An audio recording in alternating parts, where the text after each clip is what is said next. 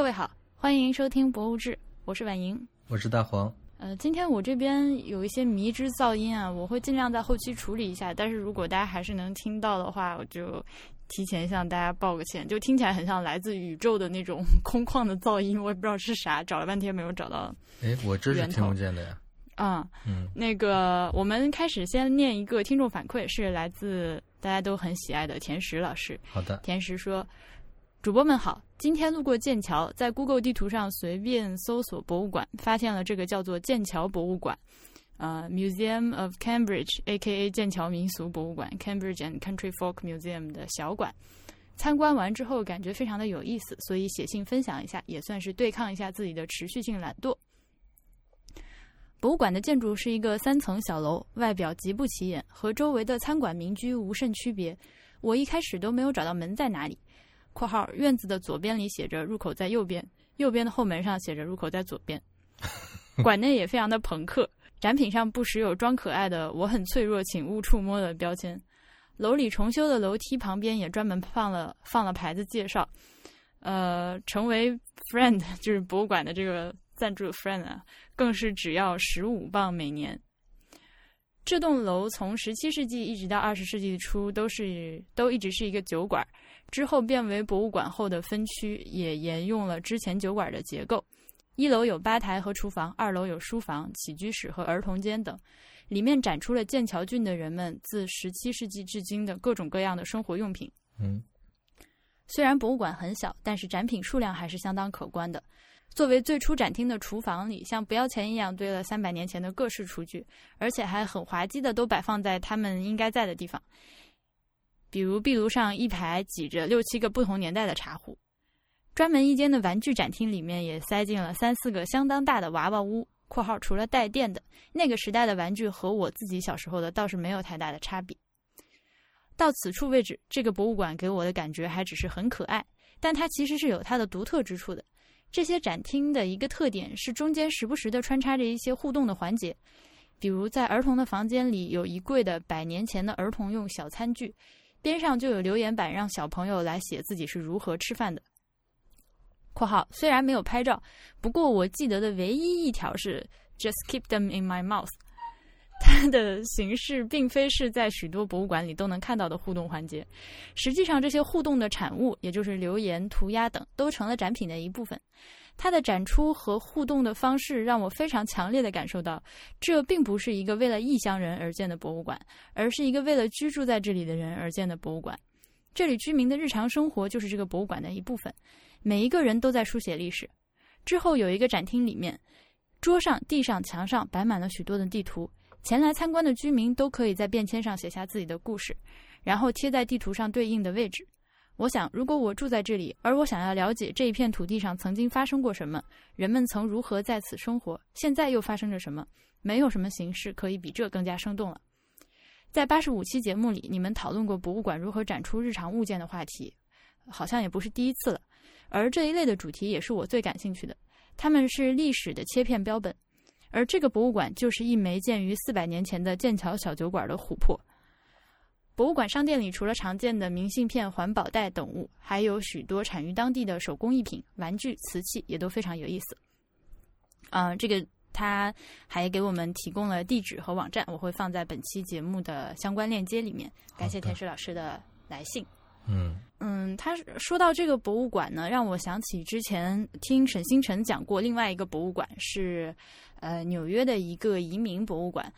嗯，那个博物馆，我有机会请他再上节目的时候，可以再跟大家讲一下。就是他可厉害了，他他去参观的那一天，正好遇到了，呃，就是当初住在这个这栋楼里面。嗯，他就是那种，就是纽约各种各样外国来的移民都居住在一个很狭窄的一个那种小公寓里，那种公寓楼，你可以想象吧？那个街街街面上的一个特别窄的一条，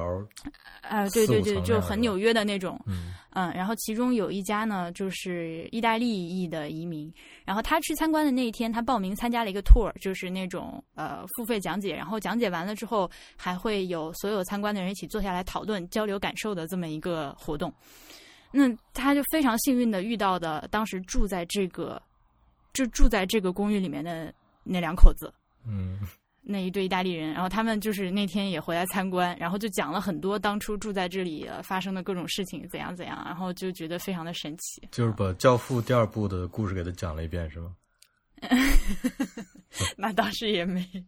嗯，那我就觉得还能有这种人生的际遇，真的是很神奇。啊，好，那有机会请他听他讲哈，这是我们今天的听众反馈。然后听众反馈完了之后呢，在正式的节目之前，还有一些。呃，所谓的跟博物志主题其实没有什么关系的新闻环节。好的。呃，一个是那个呃，我们俩都很爱看的《锵锵三人行》，最近停播了。啊，就是这周就停播了嘛，这周就没有再更新。啊，啊，最后一期讲的居然是那个什么，讲的是诺兰的《敦刻尔克 》大撤退。嗯嗯，然后就就戛然而止，这反正是这个节目，我大概是从初中开始看的吧。那是哪一年？哪一年？我我也不记得我们那什么时候通的凤凰卫视了。好吧。那当然也不至于说每天都看每期不落，因为我从从那个时候开始，中间去上大学肯定就没怎么看，对吧？那后面还有出国啊什么之类的，但是呃。一阵儿一阵儿的，反正最近这段时间是一直有在看。嗯，啊，就这个节目做了十八年，呃，突然间就停了，也没有个任何的呃正式一点的告别，是吧？就是反正我觉得挺挺神奇的。你什么感受？我我当时跟你说这个事儿的时候，你说是晴天霹雳。对，因为我也是差不多这节目有多少年，我倒也 也不能说这节目有多少年，我就听了多少年。我起码听了十五年左右，我大概，其实跟你听的时间差不多。嗯，而且我上大学的时候也一直在听。哦，这样吧。对，大学毕业以后也一直在听。嗯，所以，而且我有一段时间，我的，呃，但是现在也有啊，就是我 iPod 里面还有好几年的《前三人行》的音频，就是那个时候我还没有开始听播客的时候，然后有的时候出出门什么的。呃，也那时候手边也没有，可能刚来德国也没有那么多书可以看，所以我很长时间出门都是靠听《锵锵三人行》，就是杀时间的。呃，对，有有好几年，但我所以我对他这个节目的感情也还是挺深的。他就这么没有了，而且现在我每天吃早饭我听的还是他。嗯。对我也是，是吧？所以他就有一点，有一点，有种新闻联播突然不放了的感觉。有一种，有一点那种感觉。反正就是，我现在早上要吃早饭，二十分钟时间，我不知道听什么。我总不能打开博物志。它就很适合，就很适合下饭嘛，就是那个时长。对对对，嗯，刚好就是。他关键还不是下饭了，关键我们一直听，还是因为它内容好。呃，对，但是它的内容对我来说还是分，就是看嘉宾的，我还是挺认嘉宾。那当然，但是但是你知道，我有一个想法，就是其实没关系，就他恰恰让我看到了不同的嘉宾都是什么样的。就即使是那个嘉宾来的来聊的内容没意思，或者说我完全不同意他的看法，也都好，但是就是 就等于是有一个平台让我看到不同的人都是什么样子，也也蛮好的。呃，就是窦文涛的，我觉得他厉害的地方，就有时候其实，嗯，非常非常罕见的，你能感觉到他也是在硬着头皮尬聊，但是他大部分时间都是可以把各种嘉宾、各种话题，反正就横竖都能聊成他自己的风格。对对对。我说实在的，其实我不确定自己到底是喜欢他还是不喜欢他。我也不太确定。我我不是。嗯，我不是特别喜，嗯，喜欢窦文涛，可以这么说，嗯，我觉得还挺有意思的，但是他性格缺陷极其的明显。是的，我觉得如果他是一个我生活中的朋友的话，我应该不会跟他有太多接触。嗯嗯，然后又有些又有些那个歧视女性是吧？虽然他一天到晚就是以那个女性之友自自居，但是他这个这个这个这一点是属于。呃，我不太能接受的，嗯，就是他是一种很很神奇的感情，我又不是很喜欢这个人，但是，呃，又有点离不开他的那种感觉。嗯，您这个描述很有意思，嗯。那其中有些嘉宾让我也有这种感觉，比如说像马先生，就是马未都先生，他你他是你现在要说马未都先生，你以后要不要请他来做节目？我 这个不是马先生，那是见过各种人的是吧？我我们这种小菜鸟在他面前，我我而且我你说我是我绝对是在夸他，因为呢，嗯他就是给我感觉他看很多事情啊，他太犀利了，他太洞明了。嗯。然后呢，嗯，有一些有一些话我听他讲出来呢，就有一种自己在这边挨刀的感觉，有 所以我有嗯时候、是。有吧，所以我我有时候就嗯、就是有点听他讲话呢，多少有点听长辈讲话，然后就有点压力的感觉。有有嗯。啊、我我比较喜欢，我比较喜欢张建英老师，还很喜欢周轶君，嗯、他们俩大概是我最喜欢的嘉宾了。嗯、他当初确实是就是，呃，他们这个聊天的形式就是还挺开创性的。嗯嗯，就是其他的采访节目和谈话节目，就是没有这么嬉笑怒骂，是吧？嗯而且他一开始的时候，我记得他还有周末请那个明星三人行，还请到嗯各种神奇的明星。现在那个如果去 YouTube 上考古的话，还能找到一些，王菲什么的，对啊，什么王菲啊、什么彭丽媛啊之类的这种这种神奇的嘉宾。然后我看他马上要先做一个呃，要新做一个节目啊。本来他因为自己宣称是那个暂时停播嘛，嗯，嗯，说后会有期，但是反正我觉得希望不大。很可惜，我我我觉得应该是不会再复播了。如果复播就更好。嗯，好，那还有一个新闻就是，昨天晚上你要说苹果苹果是，对，嗯，所以你有什么见解？有什么感受？我的感受就是因为之前实在是都已经知道它长什么样子了，所以就完全几乎没有什么就是新的那个感觉出来。但当然质感是会好很多，嗯，机器的质感。是啦，就是之前那些泄露的那些看起来就是塑料意味非常的重嘛。对，但感觉是哦完全一致的嘛，就是那个大概的样子呀和前功能，对但是但是真机，可是我觉得就是像那个边缘的处理呀、这个材质的选择，呃，就你真实看到真机的时候，还是，嗯、果然就是感叹它就是这个这个这个素质还是保持到了，还是嗯确实是很美的。但大家都在说刷脸这件事情啊，我觉得还是他没有解决那个整个全全全屏的那个指纹解锁的问题，不然的话是不会有刷脸这个这个东西出来的，这实在是太奇怪了。他那个机器学习训练那堆脸在墙上的时候，是浓浓的《权力的游戏》那个 千面弓的即视感。是，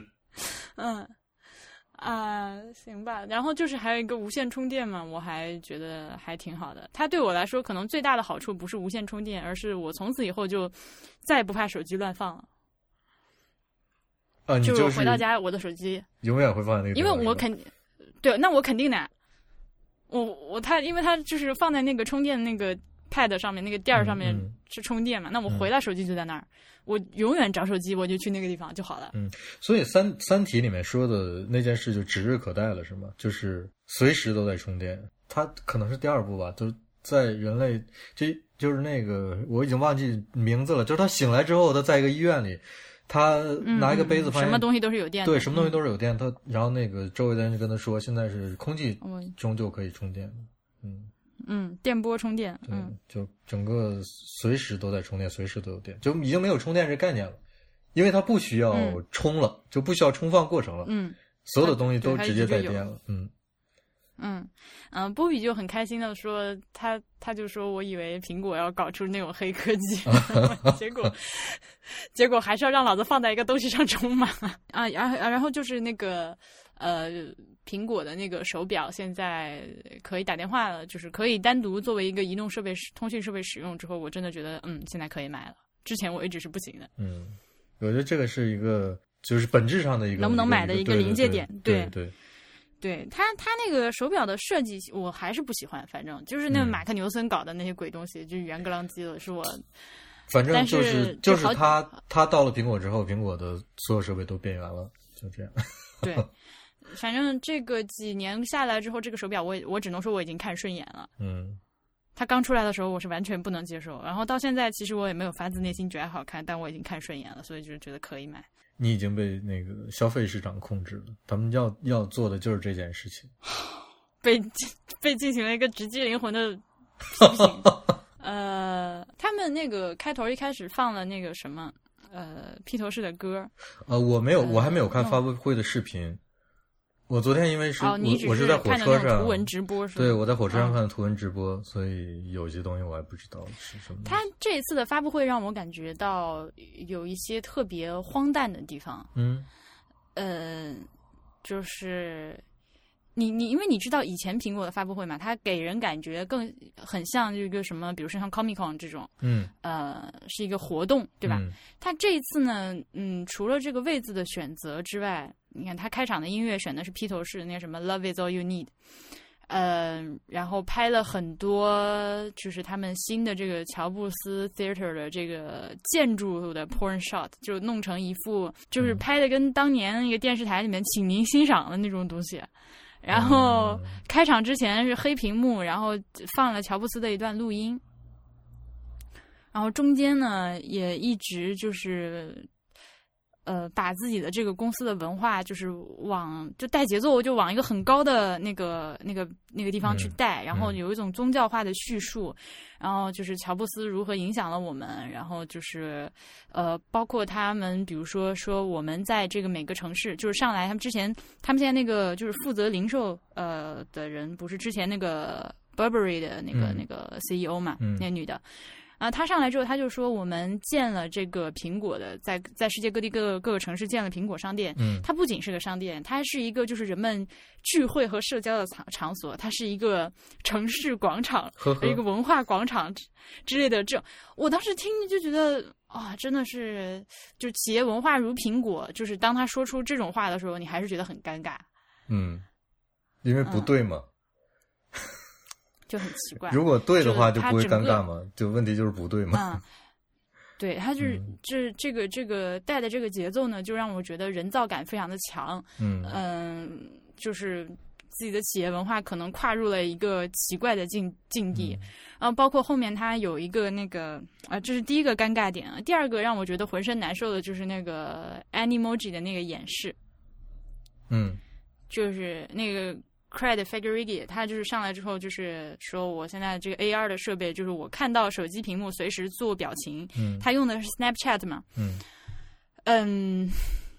我当时就我我我是和我是和 HB 去看的，然后我转身我就跟他讲，我说这个东西，如果说我在未来的时候要我在我是一个未来做研究的人，我要去研究就是科技对于人类嗯。嗯就是文化、心理、历史的一个影响的话，这是一个非常好的样本。嗯当然，他其实自己也吐槽了，他说：“好，呃，你们现在看到了，当这个我们的手持设备、手持通讯设备有了这个即时人脸识别这个高科技的时候，人们会嗯拿它干什么？哈、这就是好，我们就会拿它干这种事情。但是我对我我觉得我觉得这恰恰就是因为他嗯为了那个面部识别那件事情，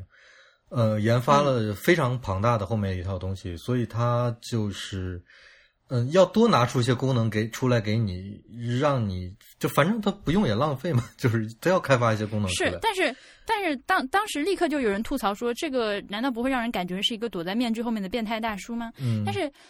呃，你可以幻想一下这样一个场景啊，就是一个全球的果粉都在 celebrate，就在都在庆祝的一个重大发布会。嗯。然后呢，这个他们公司的一个负责这方面技术的高管，然后兴高采烈、热情洋溢的在台上拿着一个相机，他作为一个一那个风流倜傥，就是在他们那几个高管中间长得最帅的一个中年人，嗯。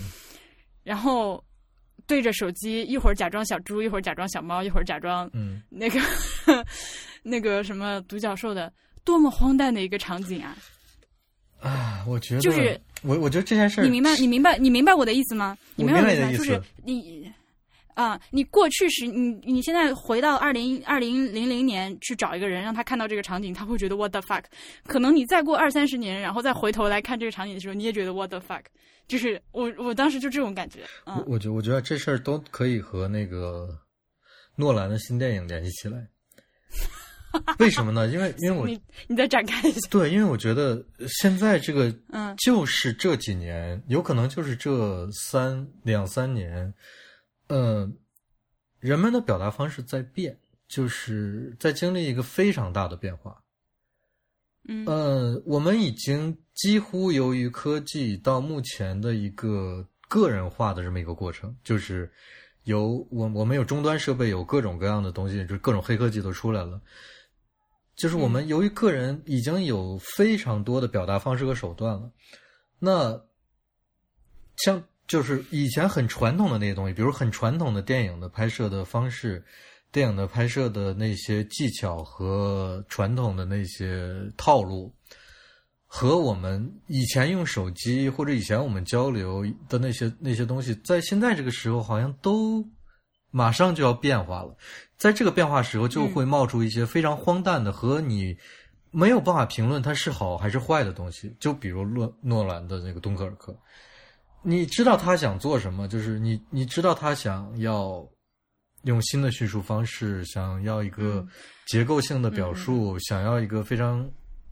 就是可能是可能是不管是进入式还是还是站出来，就是我说站出来，就是有那有一种电影是我给你拍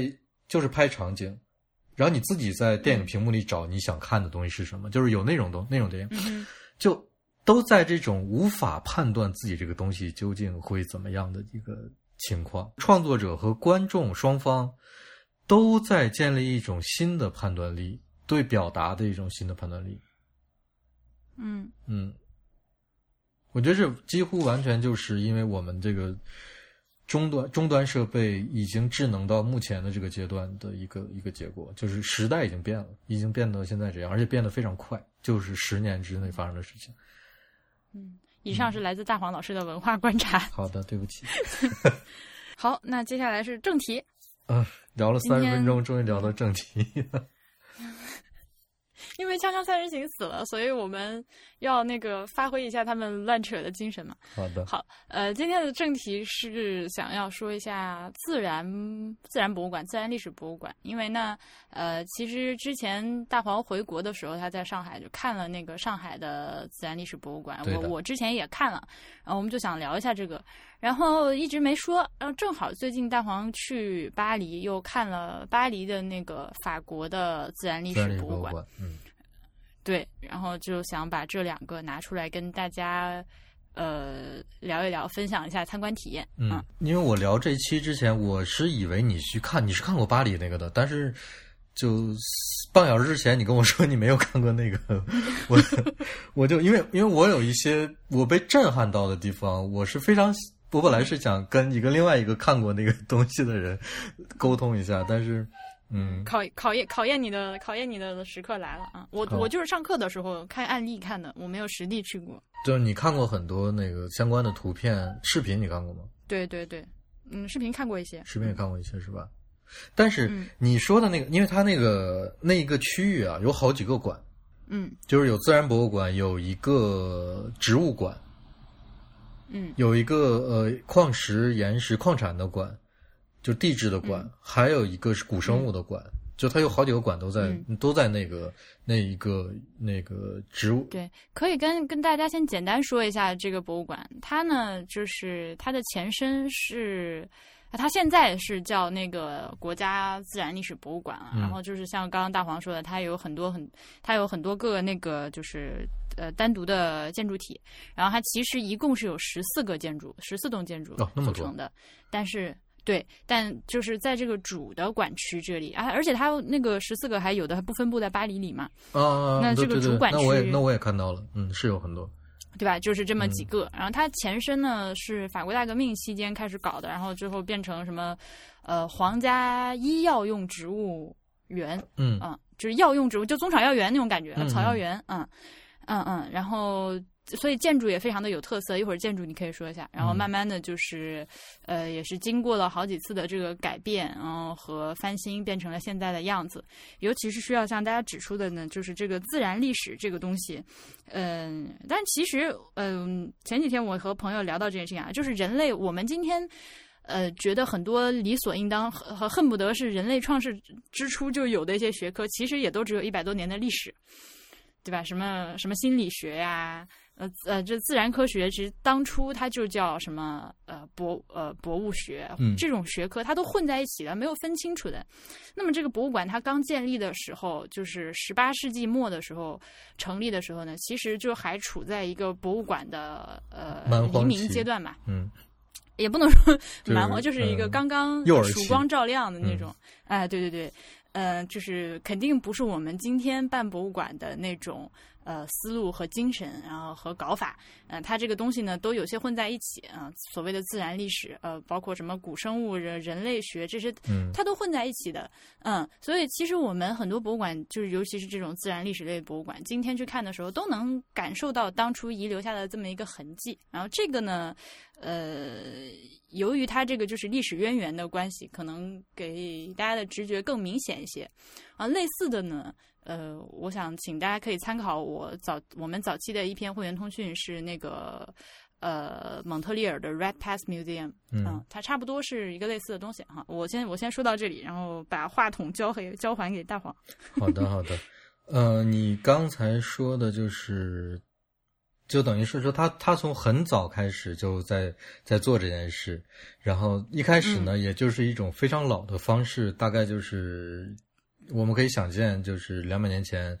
呃，简单的收集，简单的那种东西，对，简单的展示。但是我现在想说的是，恰恰是这点就太好了，因为什么呢？就是嗯它，我们现在为什么就是我们现在就主主要拿两个馆来比吧，就是上海的这个自然历史博物馆和巴黎的这个自然历史博物馆。那首先建筑肯定是巴黎这个就很是老建筑嘛，然后是那种、嗯呃老的，而且是老的公共建筑，就是里面几乎就是个空堂，就而且经过数次改造，现在基本上就是外面留个壳，里面留个空堂这样。那上海那个呢，就完全是一个新建筑，它的设计完全就是为了一个和展陈是在一起的，紧密结合的，紧密结合的。我为了展一个，比如一个恐龙的大的模型，我那个地方就要做一个特别大的一个大空间，就它它是这些都是紧密结合在一起的。啊、这恰恰是我觉得两个馆的一个特别特别大的区别，就是巴黎这个自然历史博物馆，它历史的那个东西特别厚，嗯。这个厚就厚在，比如说它有一个有一个展厅，里面就是一个特别长的大空间，里面全都是动物的骨骼，是各种各样的骨骼。然后那个骨骼就是简简单单的陈列在陈列在以一个支架的方式陈列在旁那个一个一个的木架子上，呃，也不能说木架，就木头底座上，一个房间都是这样的矮矮白骨排列过去，嗯。没有其他的任何的东西在里面，非常的纯粹和干净。就是我觉得，我觉得这恰恰是因为他一开始就是这样陈列的，就在很多年前最初的时候，把这些东西收集起来，就就一开始是以一种简简单单的陈列，甚至是储藏的一种形式放在那个地方。嗯。它就像个仓库一样，然后直到现在，它还能，就是它如就我们可以想象，如果我们现在接到一个新的馆的项目的话，说有这么多骨骼给你，有这么多骨架给你，我肯定会用一个形式来表现它们，对，我肯定会用一个用一个展陈，就一个打引号的设计来表现它们，但是他对这个馆恰恰就没有，他就以一个特别朴素的方式给它铺出来了。这个真的太纯粹了，在里面看的感觉真的太好了。嗯、这是上海那种我新设计的自然博物馆，就是我我里面必须要有很多设计，我有很多布置，我有很多插入的互动环节，这些东西我必须得把它们放在墙的这个位置，放在拐角的这个位置，就这这是完全不同的一个思路。嗯，就这种地方是，而且就是给我的震撼很大的，而且它有一个明白，嗯。几乎是黑全黑的一个展厅，两边和中间是一些玻璃柜子，里面是玻制标本，就是就，OK，带皮毛的那些动物的标本，呃，只有那些标本上面有光，就像走在一个特别干净的黑幕的动物园里面一样。嗯，很有戏剧感的，非常有戏剧感，而且而且那个就嗯整个那个空间很长也很高，就上面就像一个图书馆的二层一样，就是有回廊的那个。嗯但其实不是啊，其实它还是经过改造，但那个空间气氛就像那个。嗯呃，我觉得它这么一来，我我无法想象一个一个新的自然历史博物馆敢于这么纯粹的去做设计。嗯。就敢于这么纯粹的把这些东西展示出来，就这种这种手法，嗯。而且而且它又不是真的纯粹，因为它这些空间不是全新塑造的，嗯。而是只是它展示的方式纯粹，空间还是老的建筑，呃，老的玻璃、老的窗、老的光线，所以，我还是挺震撼的。而且这我说的这些不是最震撼的地方，一会儿我再跟你说最震撼的地方。嗯呃，但是这是这是我这是我就是一开就是第一个想表达的，我我觉得是是这一点，就是它的干净和纯粹。嗯你说的这个感感受呢，我有一个类似的体会，就是在加拿大上学的时候，全班同学一起去参观了他们那个呃自然科学博物馆嗯的仓库。嗯嗯，因为就是他们那个自然科学博物馆也是在城里面很小，放不下仓库那么多东西，嗯所以呢就在呃远处仓库里面。呃，一个巨大的仓库，然后那个进去之后就很像你说的那种感觉，然后那个就是真真正正的，就是不以展陈为目的嘛。嗯然后你可以想象吗？就是我面前有一面呃巨型的仓库，然后一整面墙上就是各种各样鹿的角，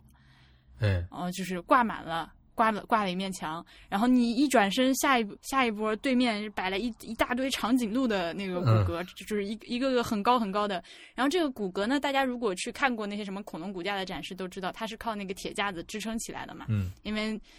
骨头中间没有了软组织和肌肉的连接，它就碎了。它就是自己做了那个架子给支撑起来。然后你再一转头，发现那边有很多那个独角鲸的那个脚，就是长长的那个脚，地上几十根排了一排，嗯我吓傻，你知道吗？然后，呃，还有那大，还有那些大架子，然后那个架子都是一排一排，像图书馆一样，上面全部都是大型的恐龙骨骼。那次的参观。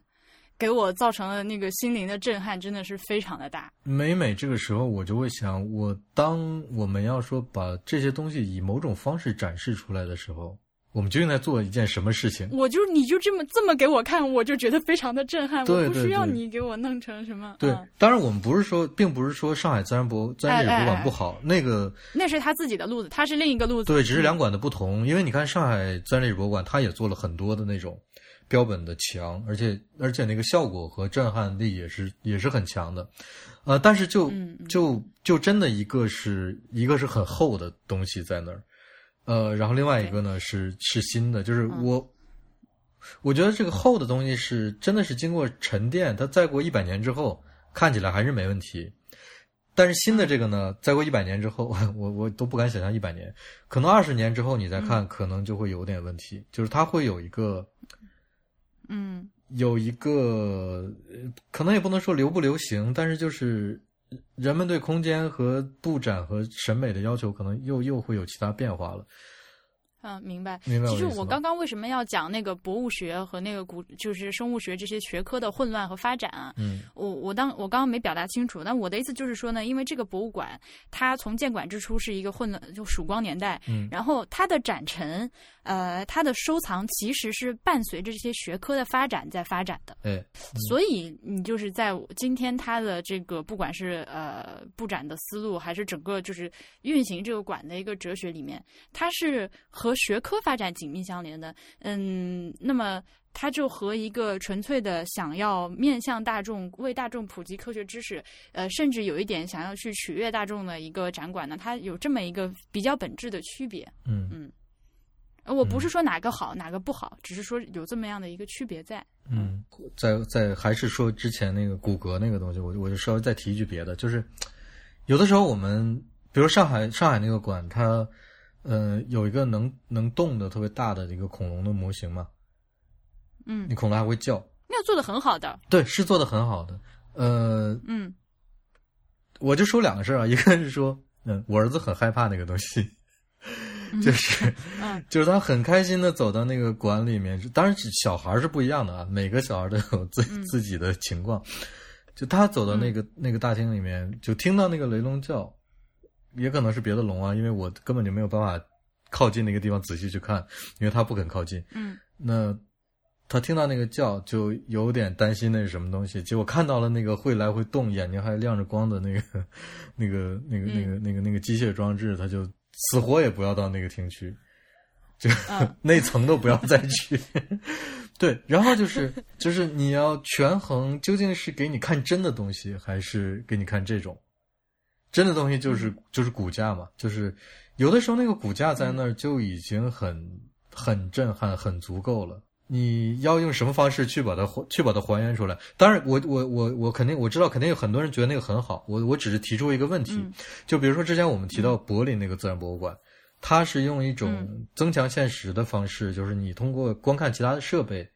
去观看那个骨架，那个骨架就就肌肉啊、皮肤就还原了，所谓的活起来，对，就活起来了。就是这都是不同的尝试，我觉得这些尝试都还挺好的。嗯，嗯，对我们刚刚那个论调说下来呢，大家可能要以为我们要褒扬一个贬低一个，其实不是的，不是的，不是的，不是这个意思。我我非常非常喜欢上海那个自然历史博物馆，我也非常喜欢上海那个馆，而且，呃，这是我这次去上海的一个感受，就是就包括大烟囱那个那个美术馆是叫是当代艺术馆吗？是吗？当代美术馆，呃，当代艺术博物馆，当代艺术博物馆，当代艺术博物馆是吧？它竟然叫这个名字，对。好吧，对，它叫这个名字很神奇。就是这个大烟囱这个馆和上海自然历史博物馆，你如果从一个城市空间的角度去解决它、解读它的话，它是，它是等于说是一个独立存在的在城市里面的一个特别大的空间。这种城市空间是很罕见的，就在城市里是不多的。在我国不罕见。啊，你你不要 你不要说什么人人民大会堂那种，就是就是就是那种不是我我的意思就是展陈空间其实是不多的，就就北京之前一直都没有，嗯，北京很长时间当代艺术，呃那些装置艺术一直在七九八那种地方大工厂里面展出，就是因为北京没有一个像大烟囱的那个那个那么大的一个展览空间去给你当代艺术作和闹。呃，就中国以前也没有这个空间，就就这几年才有的，就是就耳目一新，就是我觉得中国终于有这么大的空间来展示这些东西了，就就特别好，因为这就是现在的需要，就是现代艺术的需要就是这样，就是跟以前是不一样的。我们不能再用那个小小的房间来容纳这些东西了，已经装不下了，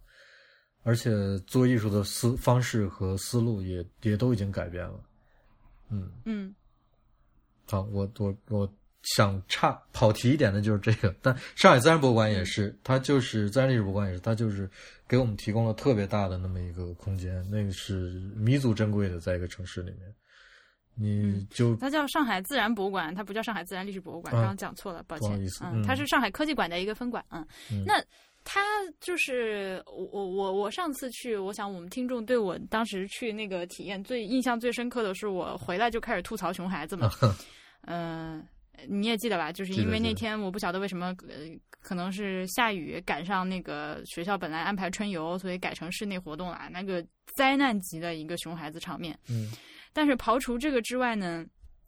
呃，它这个它这个博物馆是很新的，呃，作为这个。博物馆的呃那个科技馆的分馆，然后它一个单单独的体量，然后你可以非常明确的感受到它在这个建筑的设计、展陈的设计，然后还有这个管理的思路上，就是一个非常现代的做法。嗯嗯，它的这个主体的建筑中间有一个圆形的中庭，嗯，上下打通，然后你的参观流线其实是上去之后先上楼，从上转下来，嗯嗯。这么呃这个螺旋形转下来，这慢慢看的啊，先看生命起源，然后是一个就是生命长河，就是我我个人觉得有点抄袭巴黎之前的这么一个一个大型的展厅。嗯呃，然后慢慢又讲到什么那个矿藏呀、人与自然呀、生物多样性啊这些东西，呃，可以说包罗万象，细节非常的丰富。我不就是不敢想象他们啊啊，其中也包括你刚说那个恐龙的那个那个题嘛，就是那个是讲那个演化进化的，我不敢想象这个中间包含了蕴藏了多少的呃工作在里面是吧？嗯，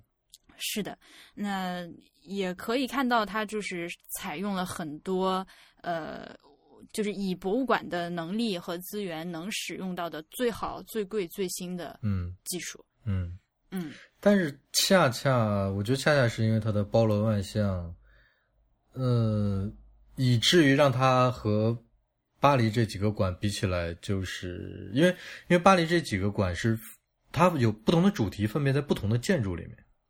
甚至就是再细分的话，是在不同的馆里面。就是那个馆的名字都是不一样的，就比如说它有一个植物，有两个植物馆，好像是三个植物馆，就外面是那种是那种镀膜的玻璃的那种水晶宫那样的一个，就你明白吧？就是那种那种那种叫什么？明白明白啊。呃，温就是有点温室感觉那种玻璃房温室的感觉。对，然后里面就真的是所有的植物，就进去之后温度和湿度马上就变了，呃。然后就不同的几个几个馆，那个植物馆之间也有不同的温度和湿度，就是它能够真的因为是分门别类，所以才会做的这么纯粹。就你在这几个馆里走，就只是看到植物而已，天上、地下、手边就都是各种不同不同的植物，然后还有人造的一些水水啊什么的。就是这个东西可能就没办法像在一个上海自然博物馆这个特别综合的里面馆里面去做这么一个细分。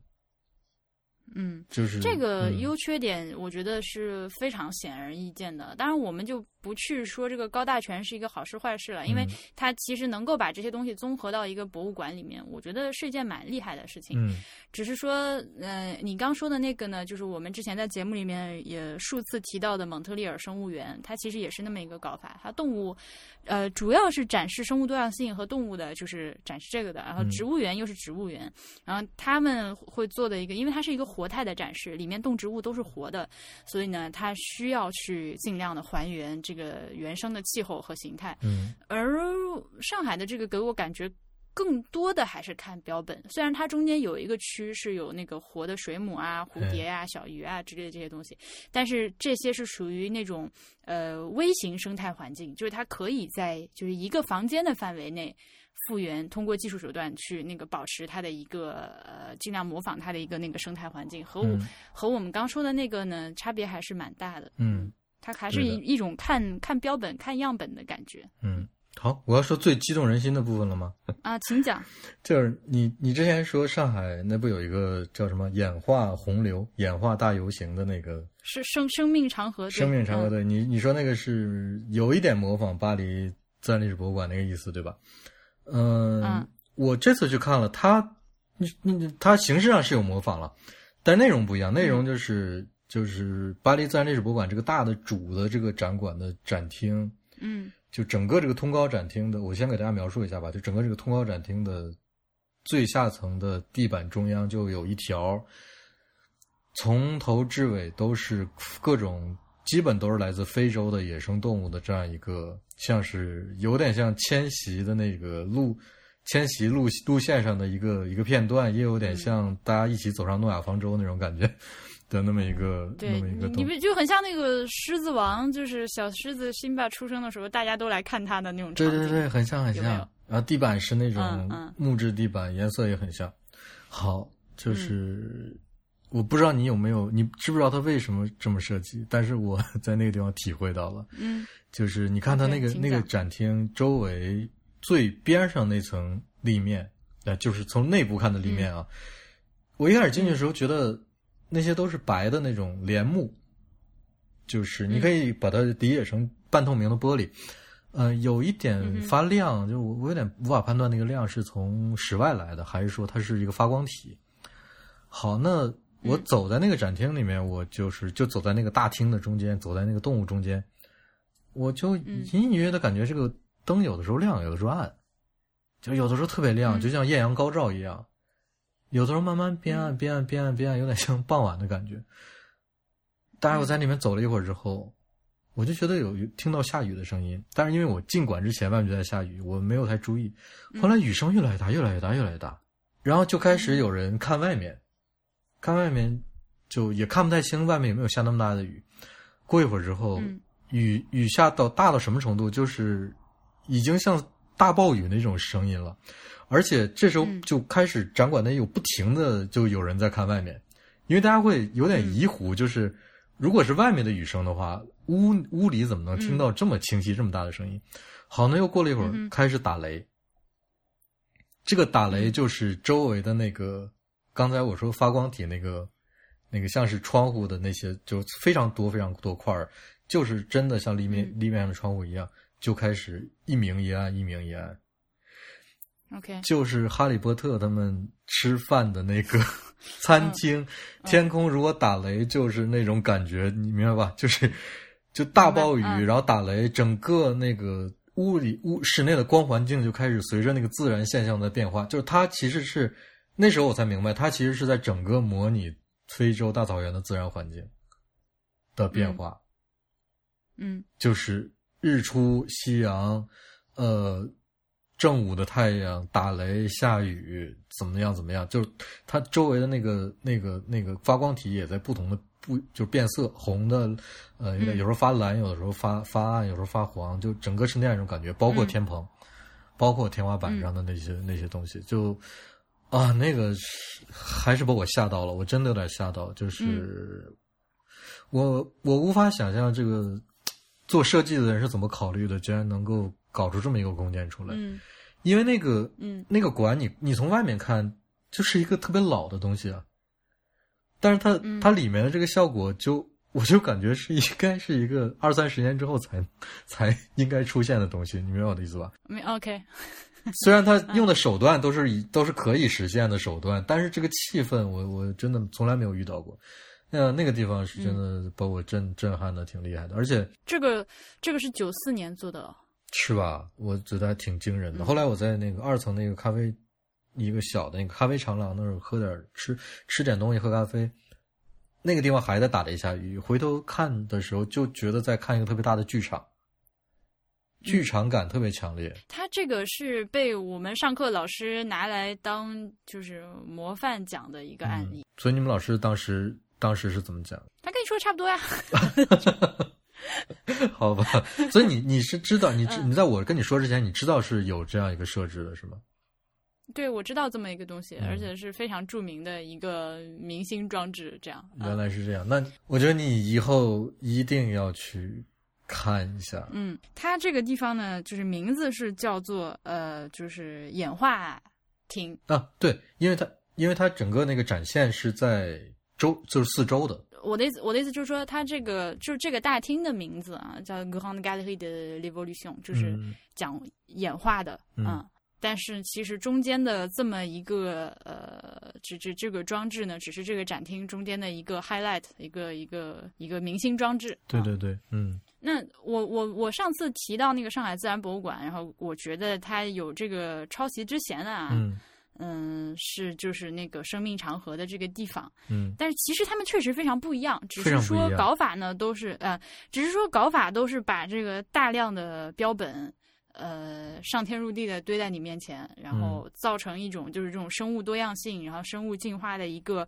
嗯心灵上的震撼。而上海那个它确实是由于它那个体量，呃，还有它所采采用到的那个样本的数量之多啊，形态各异，确实是起到了一个震撼人心的效果。嗯嗯，而且它那个里面呢，就是我说的，呃，就是不同年代的，就是史前的动物也有，呃现在的动物也有啊，嗯。最近灭绝的动物也有啊，就是感觉它就是把自己仓库里面那个最好的标本全都挑出来放在那个里面，而且它它是那个天空中还吊着好多东西吧，哎，对对对，这个是巴黎的那个是只有在地上，就只有在地上，都是动物原原本的状态，都是行走在地上。这两个博物馆呢，你能感觉到，就是它体现出来的一种，就是，呃，因为其实他们的馆藏有的东西很像，有很多的玻质标本，对对，有很多多的呃呃那个化石骨骨骼标志骼，嗯有很多的，也对，也有很多活的动植物的标本。那么我其实我们手里。就是攥的这些牌都是一样的，就是怎么往外打这个牌，这两个博物馆采取了非常不同的路子。嗯，我感觉上就是法，就是巴黎的，呃，不是，我感觉上就是上海的这个就更亲民一些。嗯。